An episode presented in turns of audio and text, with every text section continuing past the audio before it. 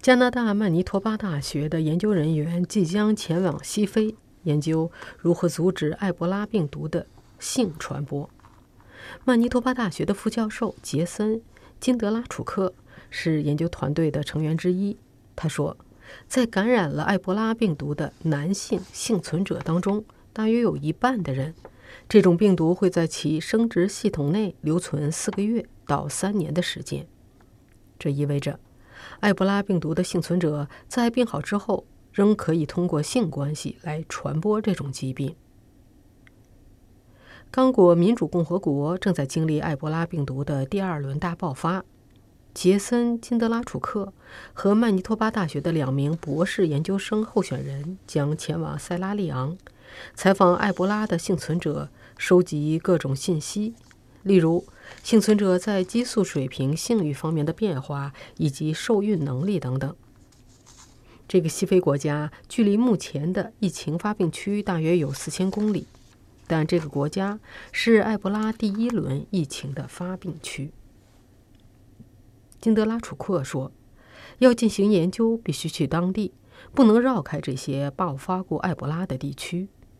在前往非洲之前。”曼尼托巴大学的研究小组已经开始分析埃博拉病毒是如何进入生殖系统，以及对该系统是有什么影响的。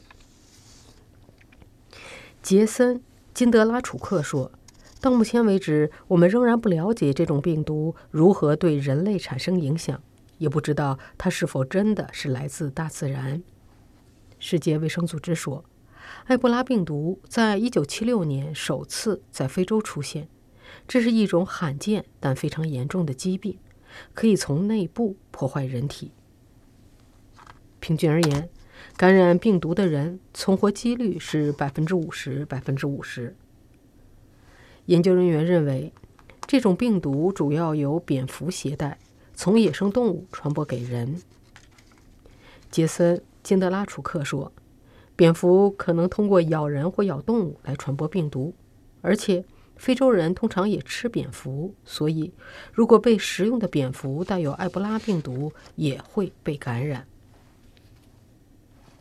他接着说：“实际上有很多途径可以使人类受到埃博拉病毒的感染，但目前还不能下定论。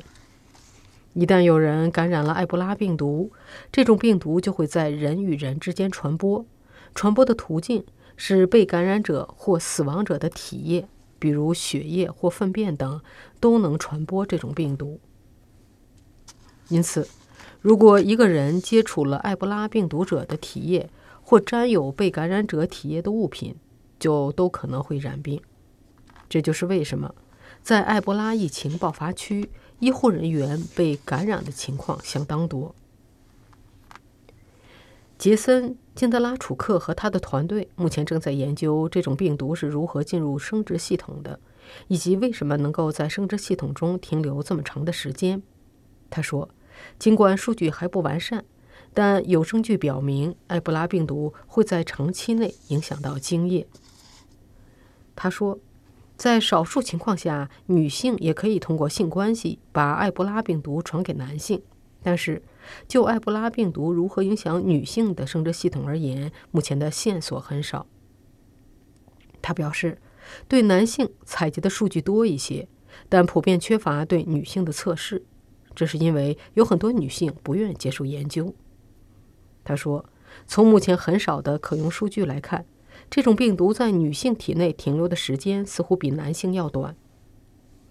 金多拉楚克迫切希望搞清楚的另外一个问题是埃博拉病毒是否可以遗传。